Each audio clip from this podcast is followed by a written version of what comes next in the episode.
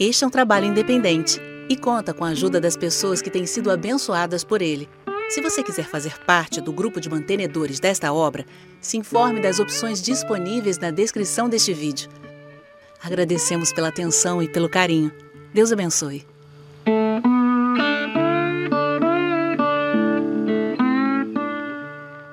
Amém, glória a Deus. Vamos voltar para o que a gente estava falando e muito em breve eu vou concluir o que eu quero falar para vocês e a gente vai abrir uma sessão de perguntas, tá? E aí vocês podem perguntar à vontade sobre escatologia, coisas sobre as quais eu tenha falado ou não. E aí eu vou tentar responder as dúvidas de vocês. Mas o que eu estou tentando falar aqui desde quando começamos sobre essa questão em particular é que textos como estes, Daniel 7:25, Apocalipse 11:2, eles mostram claramente que há um protagonismo da nação de Israel. E embora a igreja do Senhor Jesus tenha assumido uma responsabilidade tremenda hoje na terra, e a igreja realmente seja a voz de Deus ao mundo, porque a igreja é formada por judeus e por gentios, obviamente a nação de Israel não perdeu a sua identidade e não perdeu as promessas que foram feitas ao seu povo. E são promessas que Deus fez no sentido positivo e no sentido negativo tá? Há promessas, por exemplo, da conquista de terras que foram prometidas, que será o reino dos judeus, que é muito maior do que eles, o que eles têm hoje, que não se cumpriu ainda. E existem algumas promessas que falam a respeito de punições que eles terão que enfrentar pela sua obsessão, pela sua obstinação, rebeldia, pecado e por aí vai. O próprio anticristo em si é um elemento da ira de Deus. É como se fosse, como ele sempre fez, um líder pagão que Deus envia contra o seu próprio povo para puni-los. Isso aconteceu ao longo da história do povo hebreu repetidamente. Teve uma época que Deus enviou praticamente Senaqueribe, o, o, o rei, o imperador assírio, para punir o seu povo de Israel. Da mesma forma, Nabucodonosor, do Império Babilônico, também se levantou contra os judeus como uma espécie de punição divina. Da mesma forma, no período da tribulação, o anticristo estará fazendo exatamente isso. Alguns pós-tribulacionistas, tentando diferenciar a perseguição do anticristo ao povo judeu das punições enviadas por Deus, eles dizem que a igreja estará na terra, estes santos que serão magoados pelo anticristo são os santos da igreja. E aí eles dizem que o problema é que as pessoas não entendem que a igreja sofrerá a ira do anticristo, a ira do povo do mundo, a ira de Satanás, mas não a ira de Deus. Porque eles acham que a ira de Deus é uma coisa e a ira do anticristo, por exemplo, é outra coisa porque eles não entendem o conceito da manifestação da ira de Deus por meio pragas, catástrofes, homens maus, situações como o cataclisma que vai haver no mundo quando os poderes dos céus serão abalados e etc e tal. Eles não entendem isso. Então eles acham que uma coisa é a ira do anticristo e outra coisa é a ira de Deus. Mas é, falta de fundamentação bíblica para chegar a essa conclusão. Quando ele diz em Daniel 7,22 que o anticristo proferirá palavras contra o Altíssimo, magoará os santos do Altíssimo, ele está falando do povo judeu. Embora na nova aliança os escritores do Novo Testamento tenham tomado emprestado os termos que surgiram dentro da cultura judaica, que são termos tipicamente hebreus, tá? Estas expressões, os santos, os eleitos, os escolhidos, são expressões usadas dentro da cultura judaica. Surgiram é, inicialmente dentro das profecias do povo hebreu. Nós nos apropriamos destas questões, destes termos, porque afinal de contas nós somos descendentes de Abraão em Cristo Jesus. Eu não viro judeu por ser descendente de Abraão. Eu não preciso ser judeu para ser descendente de Abraão, porque a Bíblia já previa que Abraão seria pai de todos nós. Ele é pai de muitas nações e não apenas da nação judaica, porque foi assim da vontade de Deus. Ele escolheu Abraão não para ser apenas pai dos judeus, mas como pai de muitas nações, Deus disse para ele: Eu te constituí. Então ele vai ser pai daqueles que são descendentes físicos que andam nas pegadas de fé de Abraão, e ele vai ser pai daqueles que são incircuncisos, mas que andam na mesma fé do patriarca. Então, neste sentido, em Cristo Jesus, somos filhos de Abraão, somos descendentes de Abraão, mas não no sentido literal, eu não viro judeu, eu não sou o judeu verdadeiro, a igreja não é o verdadeiro Israel de Deus. São interpretações equivocadas que tem se espalhado na comunidade cristã, que tem feito o povo se confundir. Por causa de situações assim, interpretações como estas, é que as pessoas pegam passagens como de Daniel 7,25, que fala que o anticristo magoará os santos do Altíssimo, e aí eles pensam que está falando sobre eles. Ou quando se menciona os eleitos em determinados contextos, o povo supõe que está falando sobre a igreja. Porque todas estas palavras, santos, eleitos, justos e por aí vai, são aplicadas à igreja num contexto mais restrito no texto do Novo Testamento. Mas não significa que ele parou de ser usado para os judeus, que os judeus perderam a sua classificação aos olhos de Deus, que os judeus não são mais o povo de Deus, como se o único verdadeiro povo de Deus agora fosse a igreja, mesmo que seja formada por judeus e gentios, mas é como se para eles, os pós-tribulacionistas, por exemplo, como se para eles os judeus tivessem sido descartados e não fossem mais nada. Mas nós vamos ver que na linguagem do Novo Testamento, no palavreado de Paulo, ele ainda trata os judeus incrédulos como povo escolhido, como povo de Deus. A gente não vai ficar aqui provando isso exaustivamente, vocês podem fazer isso depois em casa se quiserem, mas apenas para exemplificar, eu vou ler para vocês aqui alguns textos, como Romanos capítulo 11, quando Paulo diz assim: Pergunto, pois, terá Deus porventura rejeitado o seu povo?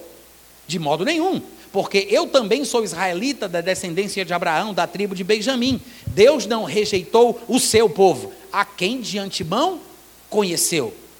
Ou não sabeis o que a Escritura refere a respeito de Elias, como insta perante Deus contra Israel, dizendo? E aí ele vai continuar. Ele vai falar bastante aqui sobre a importância do povo hebreu no livro de Romanos, inclusive, inclusive aqui no capítulo 11.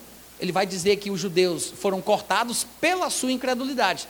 Mas se eles não continuarem como incrédulos, Deus é poderoso para reenxertá-los de novo na oliveira da qual eles fazem parte.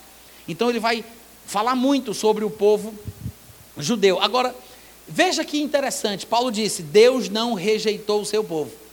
E mais interessante do que Paulo dizer que Deus não os rejeitou, é Paulo dizer o seu povo. Para mim, é mais interessante Paulo dizer que os judeus são o povo de Deus, mesmo depois do surgimento da igreja, mesmo depois da vinda do Espírito Santo. Paulo está falando aqui no período em que a igreja do Senhor Jesus já nasceu.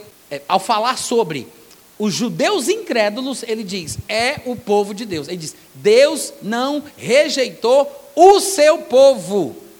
Para Paulo, os judeus são o povo de Deus, mesmo depois do surgimento da igreja. Vocês estão entendendo?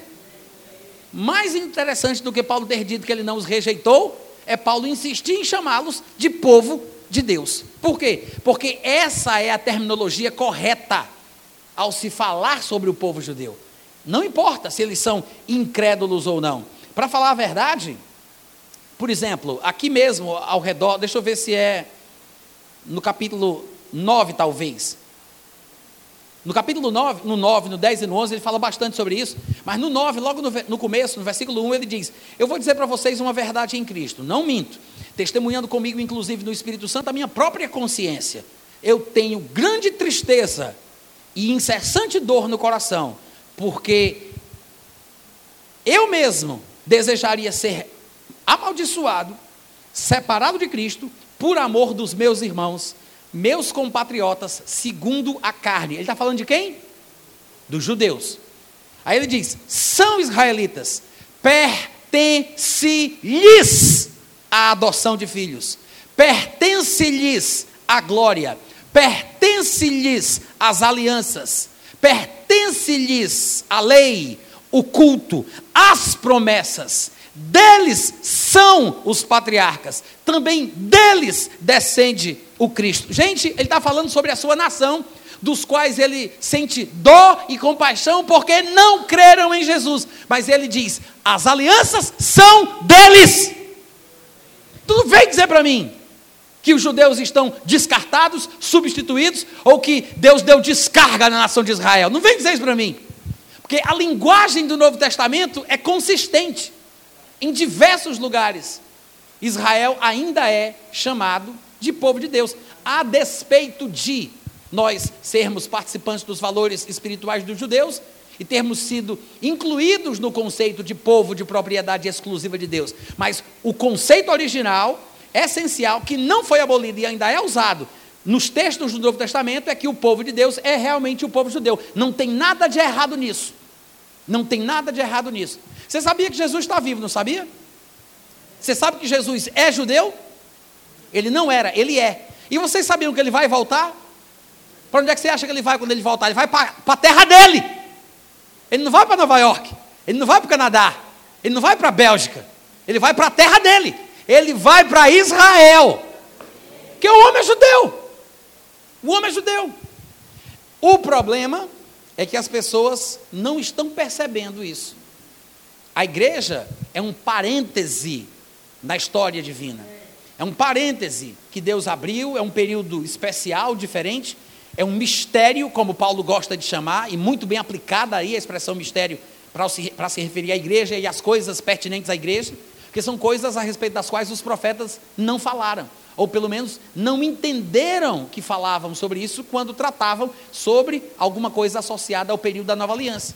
Era uma coisa que eles avistavam parcialmente, coisas que gostariam de ver, de ouvir, mas nunca tiveram o privilégio. Então, as profecias que eles davam eram revelações fragmentadas que Deus concedia a cada um, a cada profeta individualmente, coisas que eles inquiriam, indagavam, mas não entendiam perfeitamente. Porque as coisas que Deus reservou para o período da igreja, os olhos humanos não viram, os ouvidos humanos não ouviram, e nunca jamais entrou em coração humano algum. É isso que está escrito na Bíblia. Vai ler Hebreus capítulo 11, por exemplo. Olha o que ele diz para os compatriotas, o autor da Epístola aos Hebreus. Ele diz: Davi, Sansão, Baraque, Jefté, Moisés, Abraão. Eles, me falta aqui até tempo para falar de todo mundo. Aí ele diz: Todos estes, Hebreus 11, 39. Todos estes obtiveram um bom testemunho por meio da fé que tiveram, mas não alcançaram a concretização da promessa, porque Deus tinha provido uma coisa superior a nosso respeito. Para que eles, sem nós, não fossem aperfeiçoados. Ou seja, nós estamos numa fase especial, num tempo diferente. E é claro que judeus estão experimentando isso. Muita gente pensa que quando estamos falando sobre esse período especial, este tempo da igreja, estamos falando sobre um tempo de gentios, mas não é. A igreja é justamente o período em que a distinção acaba. Judeus e gentios são unidos em um mesmo corpo. São feitos um, não no sentido de perderem as suas propriedades individuais, né? Judeu continua sendo judeu, mas tem judeu crente e judeu incrédulo. O gentil continua sendo gentil, mas tem gentil crente e gentil incrédulo. O gentil não vira o verdadeiro judeu, como as pessoas interpretam equivocadamente Romanos capítulo 2, versículo 28 e 29, porque pensam que Paulo está dizendo que o gentil que aceita Jesus vira judeu. O que ele está dizendo ali não é isso. Ele está dizendo que o judeu verdadeiro não é aquele que o é apenas exteriormente, nem circuncisão verdadeira aquela que o é simplesmente na carne. Mas o judeu verdadeiro é aquele que o é interiormente, e circuncisão aqui é do coração, no espírito, cujo louvor não procede dos homens, mas de Deus. Ele não está dizendo que o judeu verdadeiro é o gentil que se converte. Ele está dizendo que o judeu não é judeu de verdade só porque descende de Abraão, Isaac e Jacó. Para ele ser um judeu verdadeiro, ele tem que nascer de novo. É por isso que em outro lugar ele vai dizer assim, no livro de Romanos: Não pensemos que a palavra de Deus haja falhado, porque nem todos de Israel são de fato israelitas. É a mesma coisa de Romanos 2, 28 e 29. Só que muita gente boa, inclusive nossos amigos pós-tribulacionistas, interpretam que Paulo estaria dizendo que nós agora somos o verdadeiro judeu. E usam Romanos 2, 28 e 29 para tentar justificar isso. E depois vão para Gálatas 6,16 que eles também não entendem, quando Paulo disse que ele orava pela paz, pela misericórdia e pela graça sobre todos os irmãos da região da Galácia, que andavam segundo a regra do novo nascimento e que não impunham qualquer outra coisa a mais para ter comunhão com os outros irmãos. E aí ele diz: Não somente sobre estes eu peço a paz, como também sobre o Israel de Deus. Aí o pessoal pensa: Está vendo aí? A igreja é o Israel de Deus. Mas esse versículo não justifica essa interpretação, pelo contrário, ele prova que não é.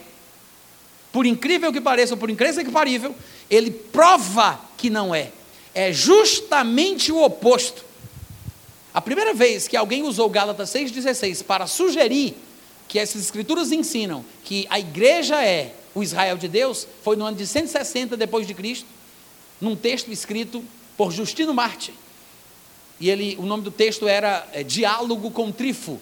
e nesse momento ele chamou, ele, ele usou Gálatas 6,16 para chamar a igreja de o verdadeiro Israel. De lá para cá, essa interpretação católica, ela tem ainda prevalecido, inclusive no meio evangélico, porque nós evangélicos saímos do catolicismo, mas nem todo catolicismo saiu da gente. Né? E há ainda quem pense que a igreja é o Israel de Deus, o verdadeiro Israel. Mas Gálatas 6,16 diz: Paz e misericórdia sobre os que andarem segundo esta regra, de que o novo nascimento é a única coisa que importa, a despeito de circuncisão ou incircuncisão, e sobre o Israel de Deus. Se a igreja ali estivesse sendo chamada de Israel de Deus, ele não deveria ter dito paz sobre este grupo, sobre este grupo e sobre o Israel, porque se é o mesmo grupo, então ele tem que dizer paz sobre este grupo que é o Israel de Deus e não sobre ele e sobre o outro. Como vocês estão entendendo? Para você saber quem é o Israel de Deus a quem Paulo se dirige ali, basta você conferir os versículos 12 e 13 de Gálatas, capítulo. É 6 ou é 5? 6, não é? Coloca aí na tela. Gálatas 6, 12. Todos os que querem ostentar-se na carne, esses vos constrangem a vos circuncidardes, somente para não serem perseguidos pelos judeus, por causa da cruz de Cristo. Pois nem mesmo estes ou aqueles que se deixam circuncidar, diz o versículo 13, guardam a lei. Antes, querem que vos circuncideis para se gloriarem na vossa carne. Ou seja, olha aqui para mim, tira a tela, olha aqui para mim. O que é que ele está falando? Ele está falando que estava acontecendo uma confusão na região da Galácia. Judeus supostamente crentes, mas na Epístola aos Gálatas, Paulo chama estes judeus supostamente crentes de falsos irmãos. Paulo diz que estes judeus supostamente crentes, falsos irmãos, que nós costumamos chamar de judaizantes, estavam dizendo aos irmãos: é minha, viu? Essa aguinha é minha. Eu estou de olho, rapaz. É água de coco aquilo ali, gente, vale ouro.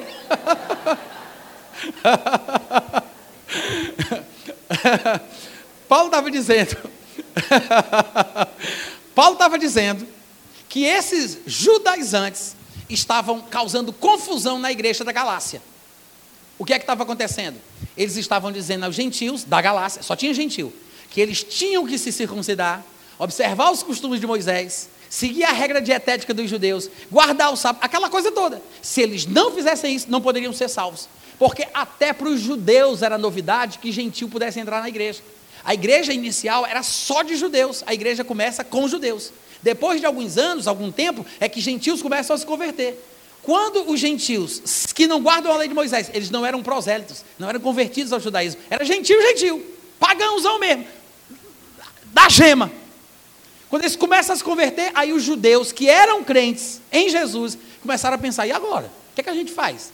Eles têm ou não têm que guardar a lei de Moisés? A gente tem que passar para eles essas coisas? Então, foi uma coisa realmente, esse foi um ponto de virada. Eles precisaram se reunir e debater sobre a questão para chegar a alguma conclusão. Ninguém tinha certeza de nada. Houve confusão. Paulo debateu com alguns que saíram da igreja de Jerusalém, causando confusão nas igrejas dele. Aí Paulo disse: Quer saber, Barnabé? Vamos lá em Jerusalém, porque a gente tem que discutir isso com quem manda. Foram para lá, discutiram, debateram, chegaram à conclusão de que isso não era necessário.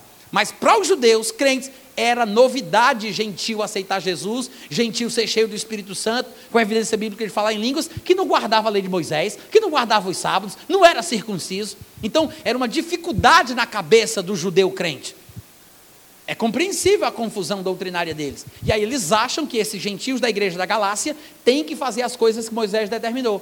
Alguns, como hoje em dia, caíram na esparrela dos judeus e começaram a se circuncidar. Que é por isso que ele diz aqui no versículo 13: nem mesmo aqueles que se deixam circuncidar. Ele está falando de quem? De judeu ou de gentil? De gentil. Porque judeu é convertido no oitavo dia de vida. Ele não tem nem gosto. Ele não pode nem dizer quero ou não quero. Eu vou, eu vou optar. Ele não tem escolha. Judeu é convertido, é, é, é circuncidado no oitavo dia de vida. Quando ele fala sobre pessoas que se deixam circuncidar, ele está falando de homem grande, barbado, que cai na conversa do youtuber da internet. Ele está falando de gente grande, que se deixa circuncidar porque acha que aquilo ali é, é, é mais puro, é mais raiz, é mais verdadeiro, é a origem. Aí ele vai e se deixa circuncidar. Aí Paulo está falando sobre isso. Esses que se deixam circuncidar, falando dos gentios da igreja da Galácia, para quem está escrevendo, ele não está falando de judeu, Ele não está falando com judeus, ele está falando dos irmãos da Galácia que caíram nessa besteira de achar que tinha que guardar os costumes dos judeus. Aí diz: estes que se deixam circuncidar, agora, eles, eles não guardam a lei, eles se deixaram circuncidar, mas agora eles estão querendo ganhar mais gente para a visão, para se gloriar. Trouxe mais 10. Eita! Trouxe mais 15 para a visão. Eles querem se gloriar na carne. Eles não estão querendo guardar a lei. Eles só querem dizer assim: convertir mais 20 para a visão. Entendeu? Para o judaísmo, o neo-judaísmo, para circuncidar o povo. Quando Paulo vai dizer, lá em Gálatas, é, no versículo 15 e 16, quando ele vai dizer: nem a circuncisão é coisa alguma, nem a incircuncisão, mas o ser nova criatura, ele não está falando de judeus e gentios porque usa os termos circuncisão e incircuncisão. Ele está falando sobre gentios bestas da região da Galácia, que se deixaram circuncidar, como ele comenta no versículo 13 que a gente acabou de ler, e dos outros que tinham um pico de juízo, que entendiam que não precisava disso. Tanto é que o próprio Paulo diz: Meu Deus, vocês são tão abestalhados do juízo, que mesmo depois de terem recebido o Espírito Santo, vocês ainda vão querer guardar a lei de Moisés. É o que ele diz lá em Gálatas 3. Ele diz: Eu só quero saber isto de vós. Vocês receberam o Espírito Santo pelas obras da lei ou pela pregação da fé? Ou seja, era uma idiotice o que eles estavam fazendo. Mas tinha gente na igreja da Galácia que estava se deixando circuncidar. Os circuncisos gentios da Galácia queriam pegar o resto que não tinha se circuncidado e trazê-los para essa visão. Então, quando Paulo diz assim, circuncisos e incircuncisos, nesse, nesse contexto, não é a mesma coisa de judeus e gentios. Ele não está falando de judeus. Quantos estão entendendo? Ele está falando de gentios que se circuncidaram que se deixaram circuncidar, e de gentios que não tinham se circuncidado, para promover a paz, depois da bronca que ele dá, depois da correção doutrinária que ele faz, para promover a paz, ele diz: Olha, não importa se alguns de vocês caíram nessa conversa e se circuncidaram, não importa se alguns de vocês continuam incircuncisos, porque a circuncisão não é nada, a incircuncisão também nada é. O que realmente importa é ser uma nova criatura. Então é como se ele dissesse assim: vamos deixar essas águas para lá, né? vamos deixar para trás, vamos para frente, porque é para frente que se anda. Aí ele diz: circuncisão e circuncisão não é nada, o importante é ser uma nova criatura. E aí, para terminar, ele fala: e a todos quantos, circuncisos ou incircuncisos, que andarem de acordo com esta regra, entendendo que é isso que importa, eu oro por vocês. Paz e misericórdia seja sobre estes. Aí ele diz: e também sobre o Israel de Deus, que não é a igreja para quem ele já orou agorinha. Quem é o Israel de Deus? São os judeus crentes que não têm o mesmo costume destes judaizantes, a quem Paulo chama de falsos irmãos. Porque tem um Israel que não é de Deus e tem um Israel que agrada a Deus. Então há uma divisão dentro da nação judaica. Existe uns que são carnais, que são endiabrados, que tentam perseguir os crentes, inclusive é dessa turba que saíram aqueles que mataram Jesus, mataram os profetas, perseguiam os apóstolos, e agora continuavam perseguindo os irmãos, assim como Abraão teve dois filhos e o que nasceu segundo a carne perseguia o que nasceu do espírito, da mesma forma na época de Paulo, os judeus carnais, os falsos irmãos, estavam perseguindo aqueles, porque só tinha judeu, aqueles que estavam recebendo Jesus. E como se não bastassem, eles ainda estavam indo além da comunidade judaica e estavam agora perseguindo gentios que se convertiam, como acontece aqui na região da Galácia. Quando ele diz paz e misericórdia sobre estes que andam pela lei do novo nascimento, ele fala sobre os irmãos da Galácia, e quando ele diz e sobre o Israel de Deus, ele está falando que nem todos de Israel são de fato israelitas. Judeu verdadeiro é aquele que o é por dentro, que nasceu de novo. Quem é o Israel de Deus? É o Israel que agrada a Deus. É o Israel que não tenta estabelecer a sua própria justiça, mas que se submete àquela que Deus dá. É aquele que é justificado pela fé em Cristo Jesus. Este é o Israel de Deus. São os judeus crentes.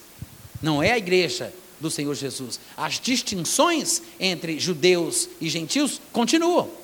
Se não continuassem, ainda que os dois tenham sido unidos no corpo de Cristo, mas se as distinções não continuassem, a Bíblia não diria em 1 Coríntios capítulo 10, versículo 32, não deis motivo não, de tropeço ou de escândalo, nem para judeus, nem para gentios, não vos torneis causa de tropeço, nem para judeus, nem para gentios, nem tampouco para a igreja de Deus. Ou seja, ele distingue. Ele mostra que cada classe está no seu devido lugar. Ele diz: judeus, gentios e igreja. Então tem uma distinção. E vocês poderiam me dizer, Natan, e aquela passagem que você citou aí de Có, quando você disse que agora na era da igreja não tem mais judeu e gentil, que é tudo uma coisa só. Por duas vezes Paulo fala isso, em Colossenses e em Efésios. Só que o que ele quer dizer é que não há distinções aos olhos de Deus, ou que Deus não tem uma agenda ou declarações proféticas que se cumprirão para cada povo. Deus ainda tem um plano para e com, através de Israel. Para e através de Israel. Deus ainda tem uma agenda com o seu povo. Mas quando a Bíblia diz que não há distinção entre judeu e gentil, ele também diz: não há mais homem e mulher, não há mais escravo e livre. Porque o que ele quer dizer é que Deus não faz acepção de pessoas. Mas não significa que eu não posso mais distinguir o judeu do gentil. Tanto é que em 1 Coríntios 10, 32, ele acabou de fazer isso. E também, se não houvesse judeu e gentil nesse sentido, também não poderia mais haver homem e mulher. E porque em outras passagens a Bíblia fala coisas específicas sobre os homens e coisas específicas sobre as mulheres? Por que, que Paulo dá instruções às mulheres que ele não dá aos maridos e ele dá instruções aos homens que ele não dá às esposas? Porque há uma diferença. Quantos estão entendendo? O mesmo versículo que diz que não há homem e mulher, mas mesmo assim ele faz divisão nas instruções específicas para cada grupo, ele também diz que não há judeu e gentil. Vamos lá, gente, estou pregando muito bem esta noite. Cadê os amigos? Aleluia. Isso é uma confusão que esse povo faz. Mas você olha para isso e você diz, mas faz sentido. Claro, se não fizesse sentido, eles não tinham pensado que está certo. Esse pensamento deles. Tem alguma lógica troncha, louca, ali por trás dessa narrativa? Tem alguma lógica, né? Mas só que você vê que a gente tem que colocar os pingos nos is, colocando cada coisa em seu devido lugar. Então, na verdade, quando Daniel, Daniel 7,25 e Apocalipse 11,2 fala sobre a cidade santa, fala sobre o anticristo dominando e subjugando os, os, moradores da cidade santa por 42 meses, que é a mesma coisa que Daniel diria quando ele fala que o anticristo magoará os santos do Altíssimo, ele está falando sobre um sofrimento experimentado pelo povo judeu, pelo povo hebreu. Estes são aqueles que são chamados de santos, eleitos, justos, povo de Deus. Ainda que na nova aliança, no Novo Testamento, isso tenha incluído, esse, esse termo tenha incluído gentios que confessaram Jesus. Mas como é que você vai entender então a expressão quando ela aparece? Pelo contexto. Não é um termo técnico, arbitrário, absoluto, que você vai usá-lo com o mesmo sentido todas as vezes em que ele aparece na Bíblia. Às vezes o contexto mostra que ele fala especificamente de judeus. Às vezes ele está falando de gentios crentes em Jesus. Às vezes ele está falando de ambos os grupos, judeus e a igreja. Então depende do contexto. Amém, gente? Amém. Nestas duas passagens, tanto Daniel 7,25 quanto Apocalipse 11,2, é claro que ele está falando especificamente de judeus. E para você ter uma ideia de como estes eleitos, santos, este povo de Deus, né, um povo exclusivo, um povo separado, escolhido por Ele. Como é, essa, esse conceito é realmente fundamentado e iniciado, fundamentado e repetido ao longo de todo o Antigo Testamento, eu vou apenas citar uma das passagens onde você vê Deus falando por meio do profeta a respeito da nação de Israel como um todo. E nesse texto, embora não seja o único lugar onde ele faz isso, ele vai distinguindo o judeu fiel e o judeu infiel. Não tem igreja ainda, tá? Estamos falando aí da profecia de Isaías, capítulo 65, do versículo 7 ao 16. Não tem igreja ainda. Mas veja como ele distingue o judeu do judeu, chamando o judeu fiel de eleito. Embora em termos gerais seja uma aplicação para todo o povo, mas a gente sabe que não é porque o povo é descendente de Abraão, de Isaac e de Jacó, que eles são fiéis, que eles são corretos, que eles temem a Deus. Eles também eram incrédulos, também praticavam feitiçaria, também pecavam, matavam os profetas, mataram Jesus, perseguiram os apóstolos. Entendeu o que eu estou dizendo? Então, você tem que saber, claro, manter as devidas proporções e saber o que o contexto está tratando. Por exemplo, Isaías 65, do versículo 7 ao 16, que é esse trecho, diz assim: Das vossas iniquidades e juntamente das iniquidades de vossos pais, diz o Senhor, os quais queimaram incenso nos montes e me afrontaram nos outeiros, pelo que eu vos medirei totalmente a paga devida às suas obras antigas. Assim diz o Senhor: como quando se acha vinho num cacho de uvas, vocês dizem: Não desperdices, pois há bênção nele. Assim farei por amor de meus servos, e não os destruirei a todos. Ele está falando com os judeus. Versículo 9: Farei sair de Jacó descendência e de Judá um herdeiro que possua os meus montes. Obviamente é uma referência a Jesus, mas observe o que ele diz mais. E os meus eleitos, que ele acabou de falar que vai separar um povo de dentro do povo, ou seja, eles vão ser escolhidos, separados. Os meus eleitos herdarão a terra, e os meus servos, que serão aqueles que serão separados, habitarão nela. Saron servirá de campo de pasto de ovelhas, e o vale de Acor de lugar de repouso de gado para o meu povo que me buscar. Mas a vós outros, os que vos apartais do Senhor, os que vos esqueceis do meu santo monte, que era o monte do templo, que era uma referência para o povo de Israel sobre onde buscar a Deus e lembrar da comunhão que eles deveriam ter com Ele. Vós, os que vos apartais de mim, os que preparais mesa para a fortuna e misturais vinho para o Deus destino, também vos destinarei a espada, e todos vos encurvareis à matança, porquanto Chamei e vocês não responderam. Falei e vocês não prestaram atenção. Mas fizestes o que é mal perante mim e vocês escolheram aquilo em que eu não tinha prazer. Pelo que assim diz o Senhor Deus: Eis que os meus servos comerão, mas vocês vão morrer de fome. Os meus servos beberão, mas vocês vão morrer de sede. Os meus servos se alegrarão, mas vocês ficarão com vergonha. Os meus servos cantarão por terem um coração alegre, mas vocês vão gritar pela tristeza do vosso coração e vocês vão uivar pela angústia de espírito que vocês sentirão. Deixareis o vosso nome aos meus eleitos por maldição. Ou seja, o que é que ele está falando aqui? Ele está falando de uma separação. Deus faz uma escolha, ele, ele elege alguns do povo eleito. Ou seja, os que são fiéis neste trecho, não é sempre que ele faz isso. Algumas vezes a expressão é usada em outras passagens de forma genérica em relação à nação de Israel, mas nessa passagem, curiosamente, e é importante que a gente considere isso, ele separa um povo do povo escolhido. Vocês estão entendendo? Então, com base nesta e em outras passagens, é que nós, futuristas, pré-milenistas, pré-tribulacionistas, Conseguimos enxergar que em algumas passagens, como por exemplo Mateus 24, 31, quando Jesus fala sobre um futuro ajuntamento dos escolhidos, o texto só pode estar falando do mesmo ajuntamento prometido pelos profetas do Antigo Testamento. E estes eleitos e escolhidos mencionados por ele devem ser os mesmos eleitos e escolhidos que dos textos do Antigo Testamento receberam a promessa de que serão escolhidos e abençoados por Deus num determinado tempo futuro. Porque se o contexto é judaico, se as expressões são judaicas, é possível que a citação seja completamente judaica. E quando você vai para Mateus 24, 31, fica claro que Jesus está falando de algo estritamente judaico. Ele diz: Quando, pois, virdes o abominável da desolação do qual falou o profeta Daniel, um profeta judeu. Ele diz: Quem lê o livro de Daniel entenda. Ou seja, quando o abominável da desolação invadir o lugar santo, o lugar, a terra santa, a terra dos judeus.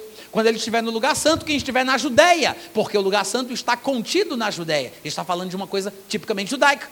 E diz: quem estiver na Judéia, fuja para os montes. Aí, ore para que não seja num dia de sábado, porque judeu só corre, só corre porque vai ter que correr, né? Ele caminha também, mas no dia de sábado ele só pode se locomover por um quilômetro. Como é que você vai salvar a sua pele no dia que o anticristo invadir o lugar santo, se for num dia de sábado? Lascou-se! Aí eu não sei se era ironia, né, de Jesus, olha, para que não seja no dia de sábado, né? Eu não sei se era um recurso de oratória, uma figura de linguagem, a ironia. Porque ele disse, olha para que não seja no dia de sábado. O contexto é estritamente judaico. E ele diz, olha para que não seja no inverno. Por quê? Claro, ele não está falando sobre uma coisa mundial, ele está falando sobre algo acontecendo naquele lugar. Existem nações como Israel, que quando neva e o inverno é muito rigoroso, tem neve que o pessoal não consegue nem andar porque há uma espessura de neve muito grande. As escolas fecham, os aeroportos fecham, as pessoas são recomendadas a não sair de carro na rua. Neva em Israel, mais a região ao norte, mas também em Jerusalém, a ponto de a pessoa não conseguir fugir. Então, neve no inverno, dia de sábado e tudo mais o que ele menciona ali, é claro que o contexto é tipicamente judaico. Aí você vai me dizer, mas Natan, é Mateus. Mateus está no Novo Testamento, não é da Nova Aliança? E aí tem uma pegadinha. Porque, na verdade, embora Mateus esteja no, no, no, no compêndio de livros do que nós chamamos de Novo Testamento, o texto registra acontecimentos da antiga aliança. Por quê? Porque a nova aliança só vai começar no dia que Jesus ressuscita dentre os mortos, sobe ao céu, assenta-se à direita de Deus, recebe do Pai a promessa do Espírito e derrama isto que acontece lá em Pentecostes. Porque Hebreus capítulo 7, do versículo 12 ao 14, ele diz: só há mudança da lei quando há mudança de sacerdócio. Se Jesus tivesse continuado na terra, nem sacerdote ele seria. Porque os sacerdotes são tomados da tribo de Levi, e nós sabemos que Jesus era da tribo de Judá, tribo a respeito da qual Moisés nunca atribuiu sacerdócio. Então, ele não poderia ser feito sacerdote se ainda estivesse na terra. Quando ele vira sacerdote, no dia que ele ressuscita, que é aí que se cumpre a profecia que Deus diz: Tu és sacerdote segundo a ordem de Melquisedeque. Tu és meu filho, foi hoje que eu te gerei. Nesse dia, ele é constituído sacerdote, não segundo a ordem de Arão, não segundo a lei, não segundo o mandamento, não segundo a lei do mandamento carnal, mas ele é constituído como sacerdote pelo poder de vida indissolúvel, usando a terminologia do livro de Hebreus. Aí ele se assenta à direita da majestade nas alturas e derrama o Espírito Santo. Aí sim, houve a mudança de sacerdócio, Hebreus 7,12 diz. Então há uma mudança da lei.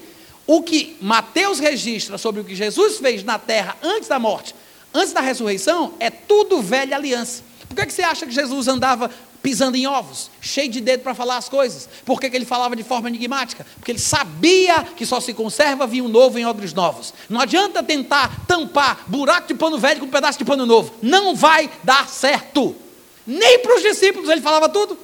Isso eu tenho muito para dizer. Eu, mas vocês não vão suportar, não é a hora. Mas quando o Espírito da verdade vier, ô oh, glória, aí sim, aí vai ser o tempo. Aí vocês vão, vão receber tudo. Né? Ou seja, Jesus estava na velha aliança, ministrando debaixo da velha aliança, e muita gente não percebe que em alguns momentos Jesus está falando tipicamente como um profeta veterotestamentário, porque a nova aliança ainda não começou. É um contexto completamente judaico, como sempre foi em toda e qualquer profecia. Claro que Jesus anda à luz do novo. Ele está ali né, como o que vai instaurar a nova aliança, que inclui um período de graça, que inclui os gentios na bênção do, dos descendentes de Abraão, pela fé e não necessariamente pela sua ascendência genealógica.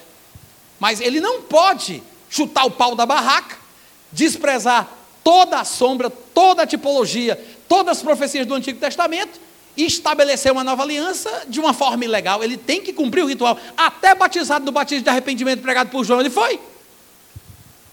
Vocês estão me entendendo? Então, quando Jesus fala ali, em Mateus 24, o que ele diz sobre a invasão do anticristo ao lugar santo, sobre a fuga dos judeus, quando ele fala sobre o recolhimento e a reunião dos eleitos, saiba, ele está falando de um contexto tipicamente judaico. É por isso que o povo não entende, que eles não fazem distinção entre a igreja e Israel. Eles não entendem essa questão. Quando o livro de Mateus foi escrito, ele foi escrito muito tempo depois que a igreja tinha nascido. O Espírito Santo já tinha vindo, mas ele está registrando os acontecimentos da época que Jesus esteve na terra. Então, pelo Espírito Santo, já cheio do Espírito Santo, ele fala de uma coisa passada, numa época em que a nova aliança ainda não tinha começado, que é quando Jesus estava andando no mundo. Mas como o livro de Mateus está no Novo Testamento, a gente pensa que aquele texto é característico da nova aliança do tempo da igreja, mas não é. Vocês podiam até dizer amém de vez em quando, né?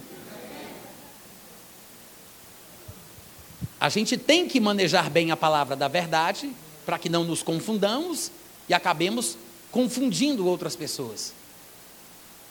Amém, gente?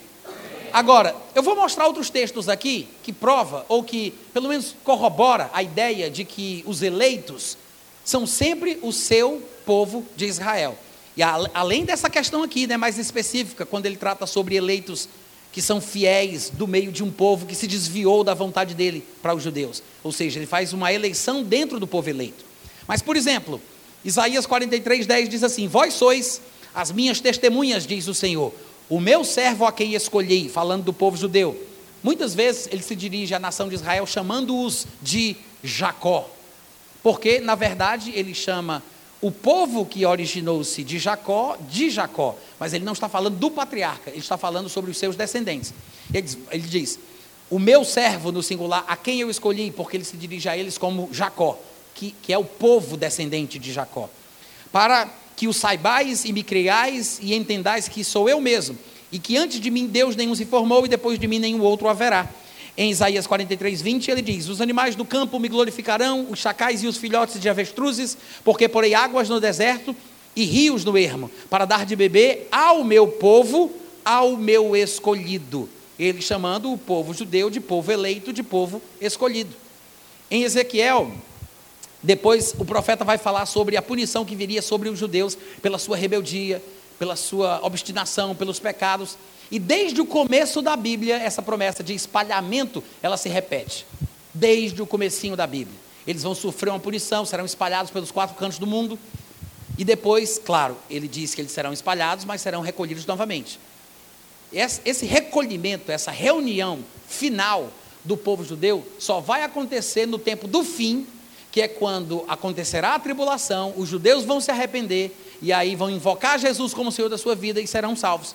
Então, este futuro recolhimento, esta futura reunião do povo judeu é prevista ao longo de todo o Antigo Testamento.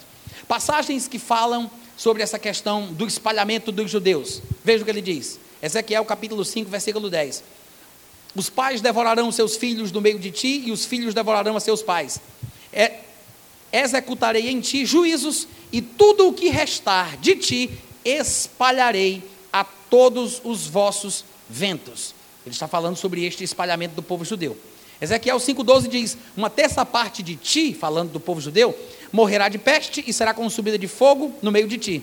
Outra terça parte cairá a espada em redor de ti, e outra terça parte espalharei a todos os ventos e desembanharei a espada atrás dela. Ezequiel 17, 21. Todos os seus fugitivos, com todas as suas tropas, cairão à espada, e os que restarem serão espalhados a todos os ventos, e sabereis que eu, o Senhor, foi quem disse isso.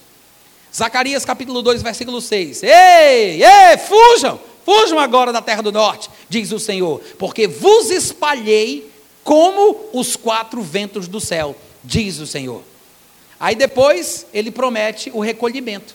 Em Deuteronômio capítulo 30, versículo 4, ele diz: Ainda que os teus desterrados. Claro, eu voltei para Deuteronômio porque em vários livros da Bíblia tem passagens que falam do espalhamento e falam deste futuro recolhimento ou reunião do povo eleito, do povo santo. Então eu separei apenas alguns versículos que são para mim mais claros e vívidos nas colocações para exemplificar o que nós estamos tratando. Então, em Deuteronômio 34, ele diz: Ainda que os teus desterrados estejam para a extremidade dos céus, desde aí te ajuntará o Senhor teu Deus e te tomará de lá. Em Isaías 43, do versículo 5 ao 7, ele diz: Não temas, pois, porque eu sou contigo. Trarei a tua descendência desde o oriente e a juntarei desde o ocidente. Direi ao norte: entrega, e ao sul: não retenhas. Trazei meus filhos de longe e minhas filhas. Está falando do seu povo, das extremidades da terra, a todos os que são chamados pelo meu nome, e os que criei, falando dos judeus, para a minha glória, e que formei e fiz. E aí, Finalmente, em Isaías capítulo 11, versículo 11 e 12, ele diz: Naquele dia o Senhor tornará a estender a mão para resgatar o restante do seu povo, os que estavam espalhados, que for, os que foram deixados na Síria, do Egito, de Patros, da Etiópia, do Elão, de Siná, de Ramate e das terras do mar. Levantará um estandarte para as nações, ajuntará os desterrados de Israel, os dispersos de Judá recolherá desde os quatro confins da terra. Gente, seria cansativo se a gente fosse ler todas as passagens do Velho Testamento que prometem isso. Textos que dizem, vou espalhar, vocês vão ser punidos, vocês vão ser espalhados pelo mundo todo. Aí depois ele diz, mas não tem nada não, no final eu junto de novo. Diz, eu vou espalhar, mas no final eu junto de novo. Aí Jesus chega num ambiente e contexto tipicamente judaico, como o profeta do qual falaram os outros profetas. Aí o que é que ele diz em Mateus 24? Ele diz exatamente isso. Vai chegar aquilo que o Daniel falou, viu? Aquilo que Daniel falou vai acontecer. Agora eu vou só dizer o seguinte: quando vocês verem o abominável da desolação, do qual falou o profeta Daniel, do lugar santo, pernas para que te quero. Pode fugir, pode correr, vá para onde você quiser. Aí ele fala: olhe para que não seja do inverno, olhe para que não seja dia de sábado. Aí depois ele diz: mas não tem problema não, depois dessa tribulação, virá o filho do homem, e, e se tocará uma grande trombeta, e ele diz: os anjos recolherão os escolhidos de volta para Israel. Aí você diz, mas isso foi previsto no Antigo Testamento em diversos lugares. Mas vou citar apenas um texto, Isaías 27, versículos 12 e 13. Mais uma vez, a mesma promessa de futuro reajuntamento, recolhimento do povo eleito é feita aqui. E ele diz: Naquele dia em que o Senhor debulhará o seu cereal, desde o Eufrates até o ribeiro do Egito, e vós, ó filhos de Israel, sereis colhidos um a um. Naquele dia se tocará uma grande trombeta, e os que andavam perdidos pela terra da Síria, os que foram desterrados para a terra do Egito, tornarão a vir e adorarão ao Senhor no Monte Santo em Jerusalém. Aí vem Jesus e fala basicamente a mesma coisa no seu discurso, que nós chamamos de sermão profético. E ele afirma que, depois da tribulação, ele enviará os seus anjos com um grande clangor de trombeta, os quais reunirão os seus escolhidos dos quatro ventos, como foram espalhados de acordo com a profecia, desde uma a outra extremidade do céu, de volta para a terra santa.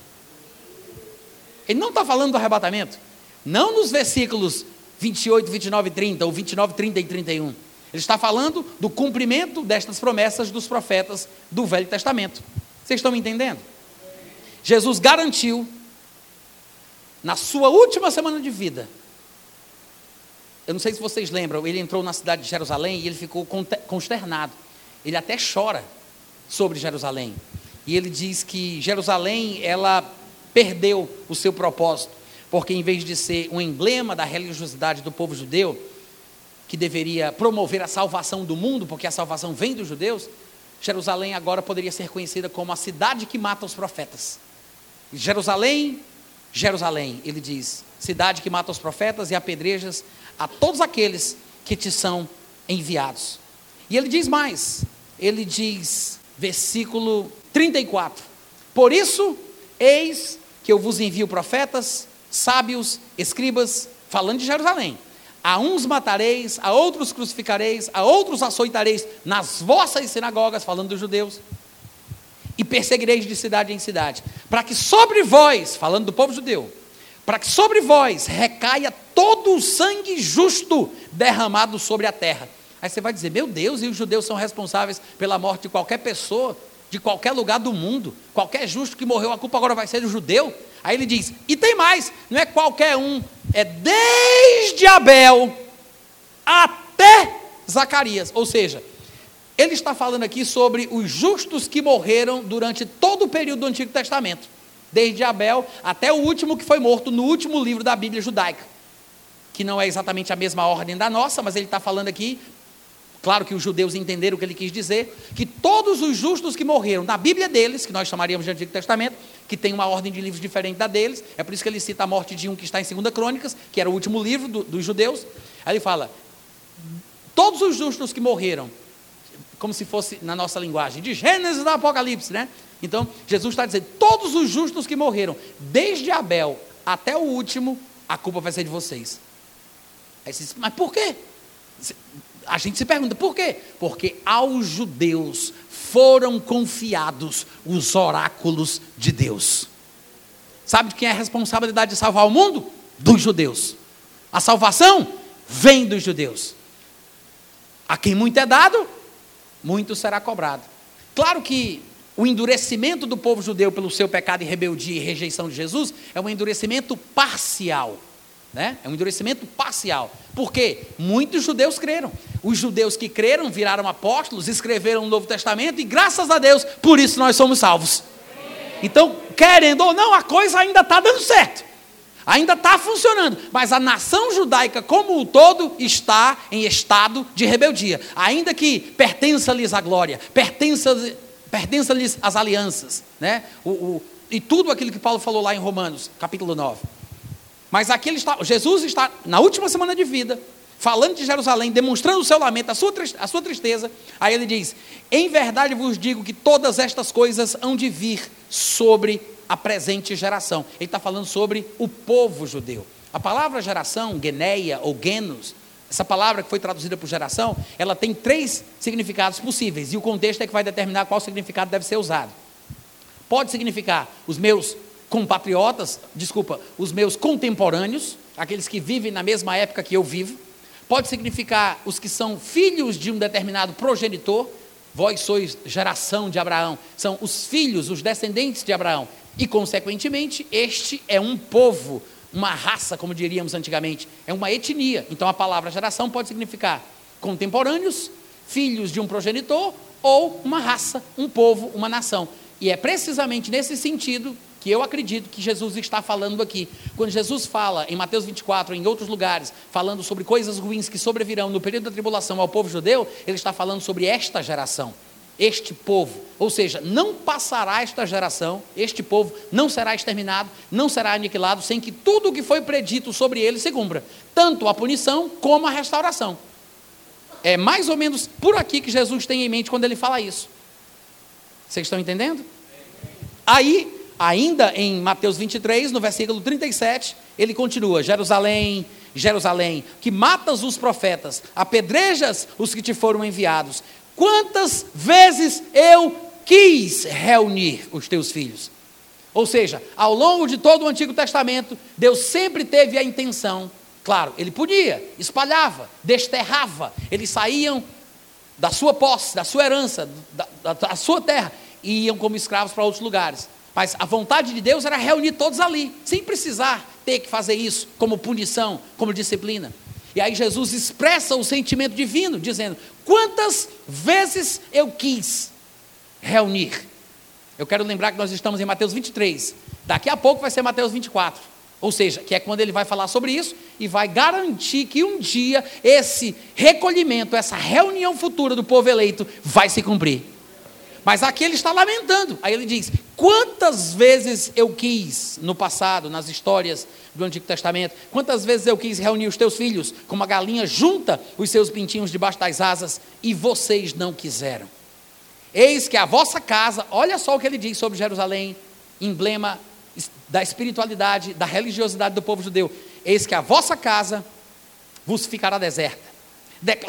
Declaro-vos, pois, que desde agora para frente, isso é Jesus na última semana de vida, hein? De agora em diante, já não me vereis, até que venhais a dizer: Baruch Rabá Bishem Adonai. Bendito o que vem em nome do Senhor. Ou seja, daqui desse dia até hoje, 2022, até hoje, Israel é uma nação que não está em comunhão com Deus. Até hoje. Sim, o judeu que confessa Jesus faz as pazes com Deus, entra no reino, Jesus se torna o seu rei e ele está em paz. Mas a nação como um todo, a representatividade da obra de Deus na terra, a, a, nação de onde surgiu esse patrimônio mundial que nós chamamos de livro sagrado, de Bíblia, até hoje a nação está em inimizade contra Deus. Você pode pensar que eu estou inventando isso, mas são, são termos usados por, pelo próprio Paulo. Em 1 Tessalonicenses, no capítulo 4, do versículo 14 em diante, olha o que Paulo diz: Tanto é assim, irmãos, que vos tornastes imitadores das igrejas de Deus que estão lá na Judéia, lá na terra dos judeus. Isso Paulo falando com os Tessalonicenses. Aí ele diz: Porque vocês também padeceram da parte dos vossos patrícios as mesmas coisas que eles na Judéia sofreram das mãos dos judeus.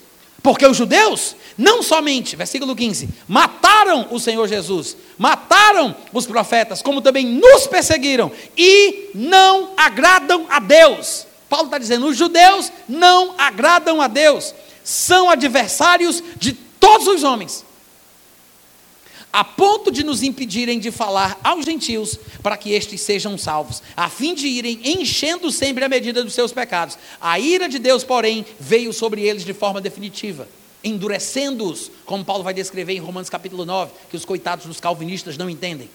Mas ali Paulo está falando sobre o endurecimento parcial da nação de Israel. É uma punição divina. É disso o que o texto está falando. Mas você observou como Paulo é duro a respeito dos seus compatriotas? Você percebeu como ele é duro em falar dos judeus? Ele disse: eles não agradam a Deus, não agradam.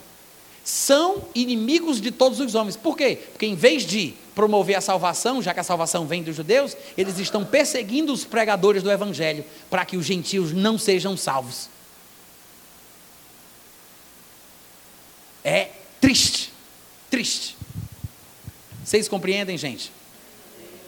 É por isso que os textos estão prevendo uma futura punição severa, claro. A tribulação ela será para todos os povos da terra. E os, e os pecadores experimentarão este período como nenhum outro povo. Mas no começo da fila estarão os judeus. É por isso que o anticristo invade o lugar santo. É por isso que quem está na Judéia vai ter que fugir de lá. Porque o protagonismo do povo judeu durante a tribulação será muito grande. Então, não entender esse contexto em Mateus 24 traz essa confusão toda, como vocês têm visto aí nas, inter, nas internet da vida, nos canais do YouTube, nas mídias sociais, nos livros que são publicados. Porque o povo não atenta para manejar bem a palavra da verdade. Amém, irmãos? Não se esqueça de se inscrever no canal, deixe seu like e ative o sininho.